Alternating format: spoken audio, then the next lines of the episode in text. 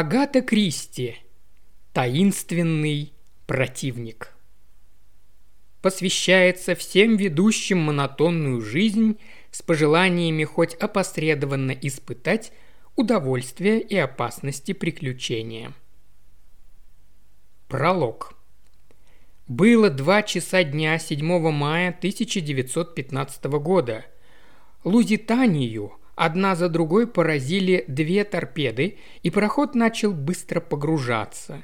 Матросы поспешно спускали шлюпки, женщин и детей выстраивали в очередь. Жены и дочери судорожно обнимали мужей и отцов, молодые матери крепко прижимали к груди младенцев. Чуть в стороне стояла совсем еще юная девушка, лет 18, не больше – она, казалось, не испытывала страха. Ясные серьезные глаза спокойно смотрели в морскую даль. «Прошу прощения», – раздался рядом с ней мужской голос. Девушка, вздрогнув, обернулась. Этого мужчину она уже не раз замечала среди пассажиров первого класса. Было в нем нечто таинственное, бередившее ее фантазию – он заметно сторонился остальных пассажиров. Если к нему обращались, он тут же пресекал все попытки завязать разговор.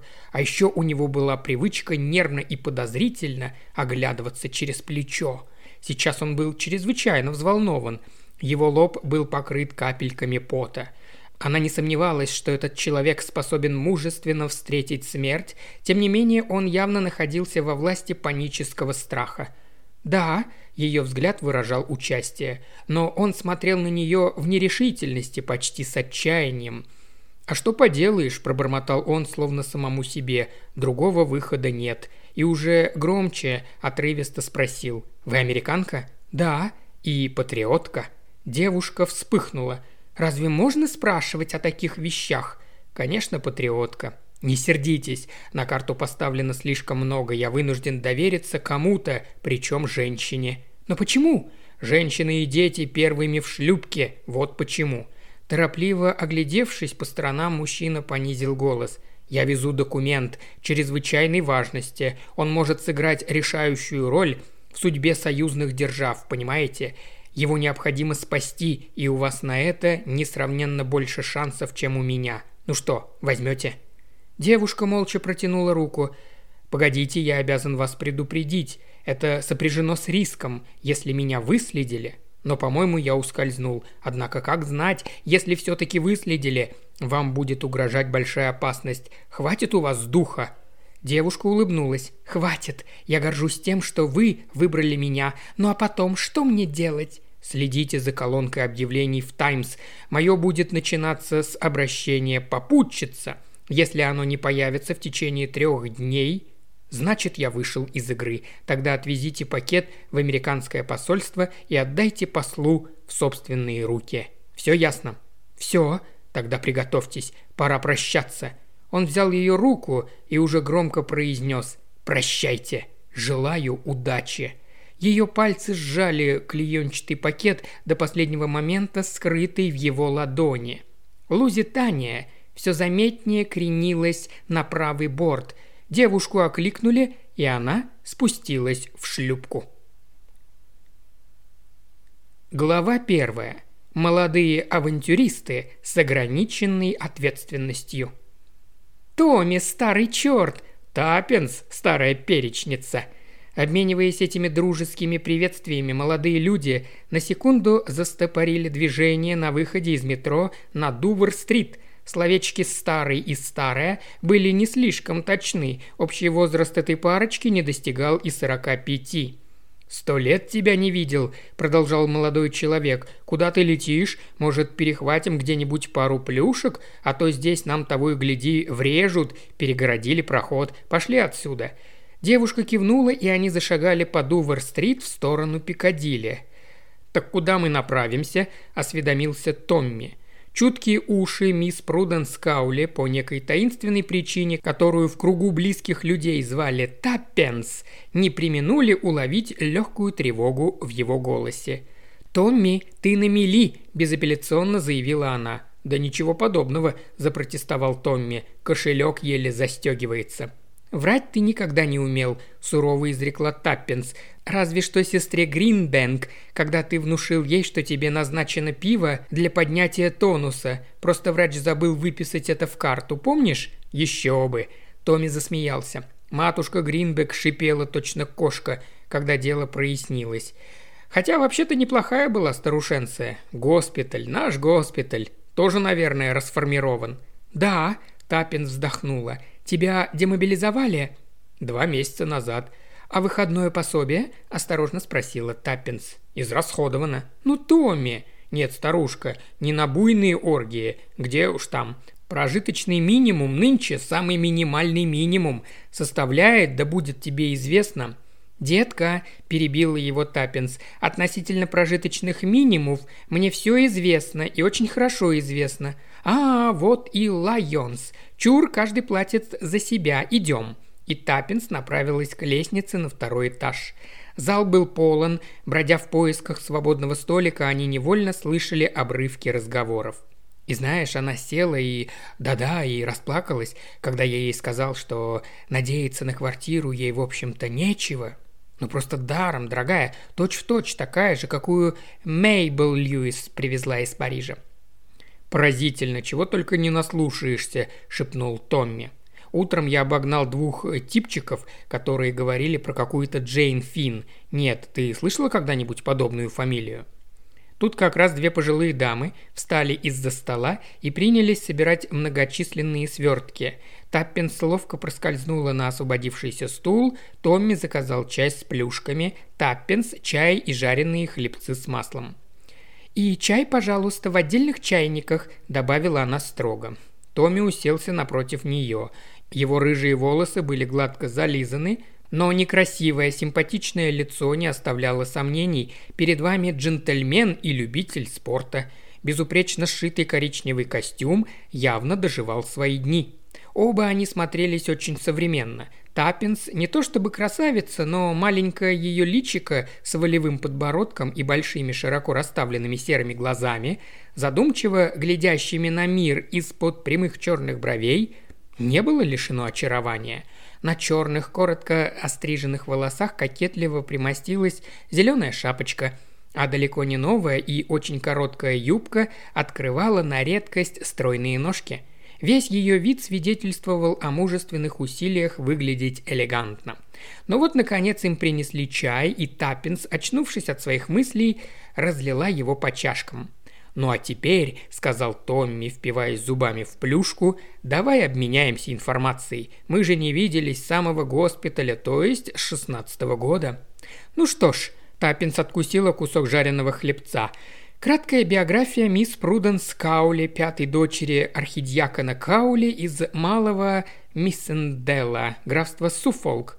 В самом начале войны мисс Каули, презрев прелести и докучные обязанности домашней жизни, едет в Лондон и поступает на работу в офицерский госпиталь. Первый месяц каждый день перемывает 648 тарелок, второй месяц получает повышение и перетирает вышеперечисленные тарелки, Третий месяц получает повышение и переводится на чистку картошки. Четвертый месяц получает повышение и намазывает маслом ею же нарезанный хлеб – Пятый месяц получает повышение на следующий этаж с возложением на нее обязанностей санитарки и вручением ей швабры и ведра. Шестой месяц получает повышение и прислуживает за столом. Седьмой месяц на редкость приятная внешность и хорошие манеры обеспечивают ей очередное повышение. Теперь она накрывает стол для самих палатных сестер – Восьмой месяц. Печальный срыв в карьере. Сестра Бонд съела яйцо сестры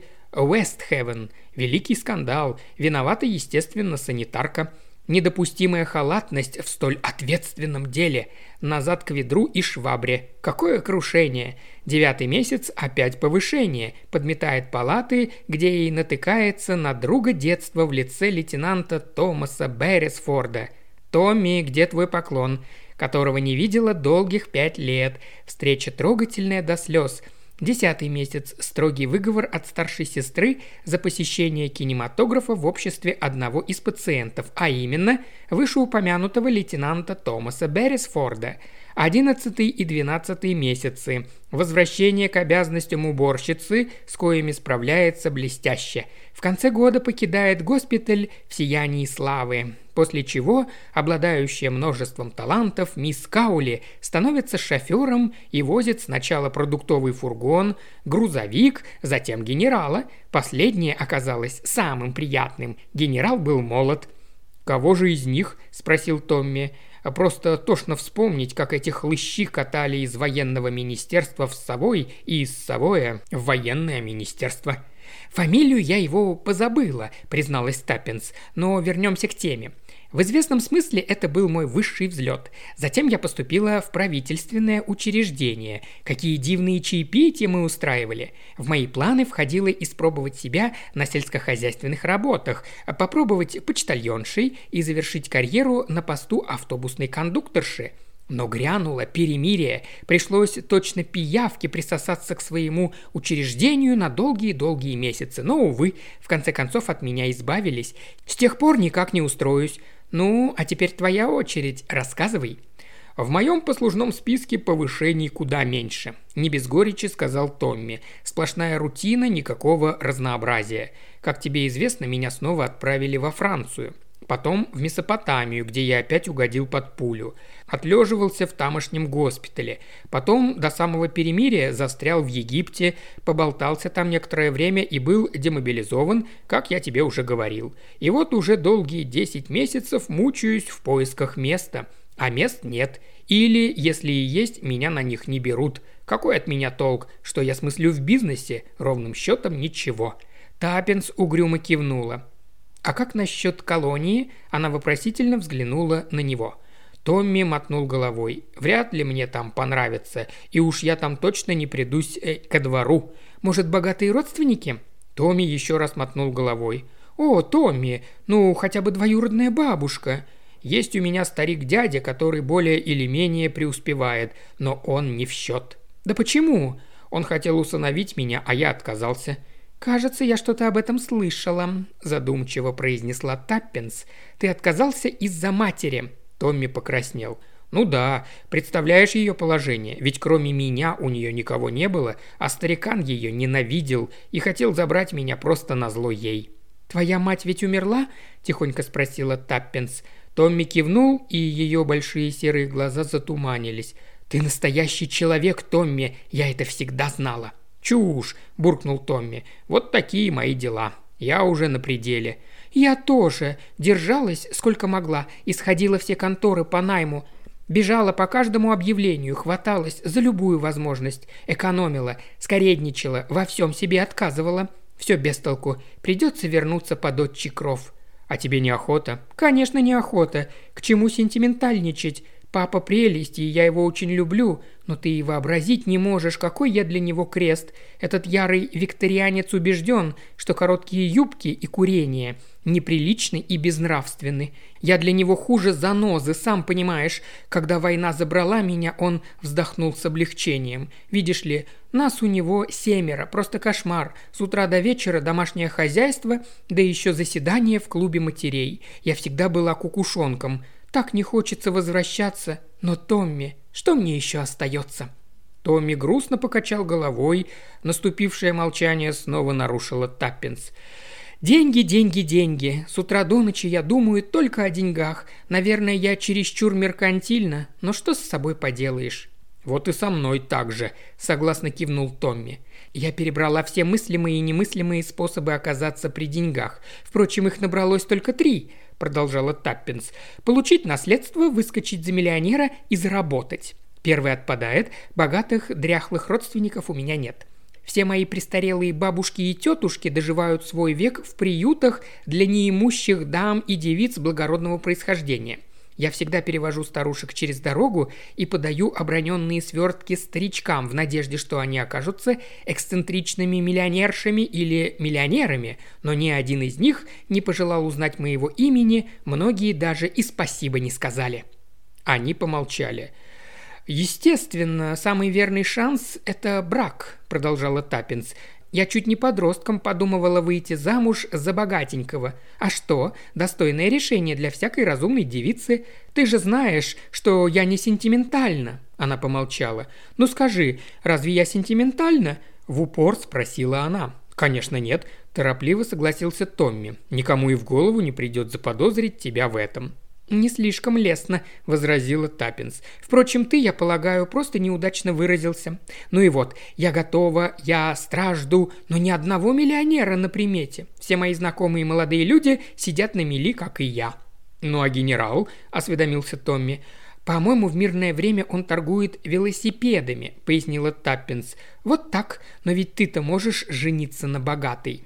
«У меня тоже никаких перспективных знакомств», ну и что? Взял бы да познакомился. Ты ведь мужчина. Я же не могу, подсторожив урица какого-нибудь типа в меховом пальто, остановить его и брякнуть. Послушайте, вы человек богатый. Мне бы хотелось с вами познакомиться. А мне ты советуешь подкатиться с такими словами к соответственно одетой девице. «Не говори глупостей. Ты же можешь наступить ей на ногу, поднять ее носовой платок или еще что-нибудь в этом роде. Она поймет, что ты хочешь с ней познакомиться, обрадуется и остальное возьмет на себя». «Боюсь, ты переоцениваешь мое мужское обаяние», – вздохнул Томми. «Ну, а мой миллионер, скорее всего, бросится от меня как ошпаренный. Нет, на брак по расчету надеяться нечего. Остается, стало быть, сделать деньги». «Но мы ведь попробовали, и у нас ничего не получилось», – напомнил Томми. «Мы испробовали все общепринятые способы, верно? А если попробовать что-нибудь неординарное, Томми, давай станем авантюристами». «Идиот», – весело ответил Томми. «С чего начнем?» «В том-то и загвоздка. Если бы мы могли себя чем-нибудь зарекомендовать, то нас нанимали бы для совершения разных преступлений». «Восхитительно», – заметил Томми. «И особенно в устах дочери священника». «Нравственная ответственность пойдет на работодателей», – возразила Таппинс. «Согласись, есть все-таки разница. Украсть бриллиантовое колье для себя или для того, кто тебя нанял?» «Если тебя поймают, никакой разницы не будет». «Возможно, но только меня не поймают, я жутко умная». «Твоим главным грехом всегда была скромность», – вздохнул Томми. «Не ехидничай. Послушай, Томми, может, правда попробуем, образуем деловое товарищество?» Компания по краже бриллиантовых колье с ограниченной ответственностью? Ну, колье это я так, для примера. Давай организуем...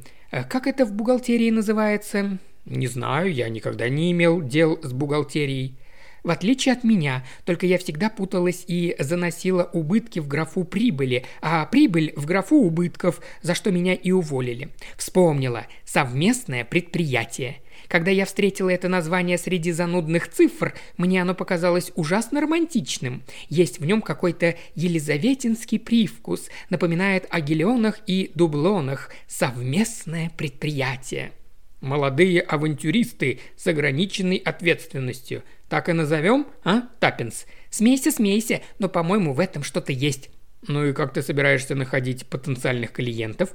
Через объявление, не задумываясь, ответила Таппинс.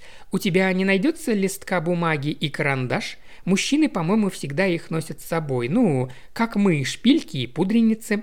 Томми протянул ей довольно потрепанную зеленую записную книжку, и Таппинс начала деловито царапать карандашом. «Начнем так. Молодой офицер, дважды раненый на фронте. Ни в коем случае. Ну, как угодно, мой милый, но поверь, именно эта фраза может растрогать сердце богатой старой девы. Она тебя усыновит, и тебе уже не придется идти в молодые авантюристы. Я не хочу, чтобы меня усыновляли. Да, совсем забыла. У тебя на этот счет идиосинкразия. Не сердись, я просто пошутила. В газетах полным-полно таких историй. Ну а если так? Два молодых авантюриста, готовые заняться чем угодно и отправиться куда угодно за приличное вознаграждение.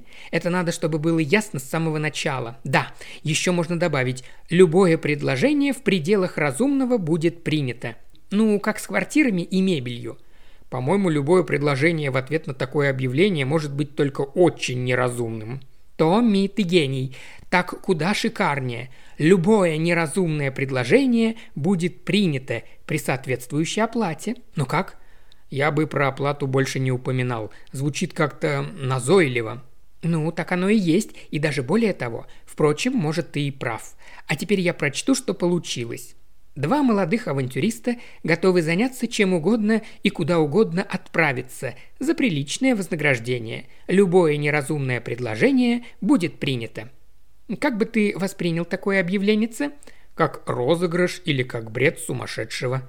Ну разве это бред? Никакого сравнения с тем бредом, который я прочла сегодня утром. Совершенно замечательное объявление. Начиналось с имени Петуния, а подписано было «Самый лучший мальчик». Она вырвала листок и протянула его Томми. «Ну вот, я думаю, лучше всего это поместить в «Таймс». Обратный адрес, почтовый ящик, номер такой-то. Будет стоить пять шиллингов, вот мои полкроны». Томми вдумчиво изучал текст, лицо его заметно покраснело. «Может, действительно попробовать?» – сказал он наконец. «А, Таппинс, просто для смеха». «Томми, ты молодец. Я знала, что ты согласишься. Выпьем за наши будущие успехи». Она разлила под чашкам остатки остывшего чая. «За наше совместное предприятие. Пусть оно процветает».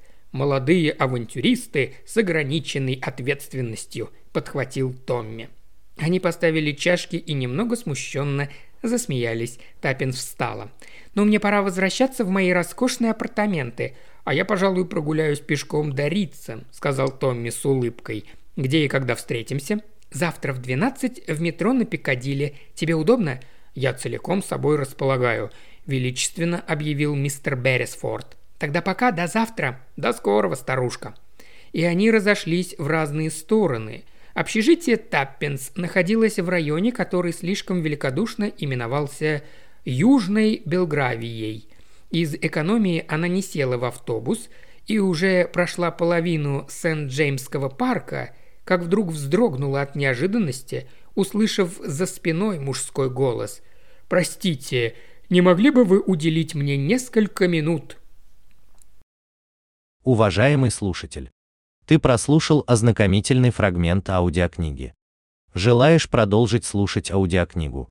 Тогда подписывайся на канал Ильи Кривошеева на Бусте. Ссылка на канал в описании.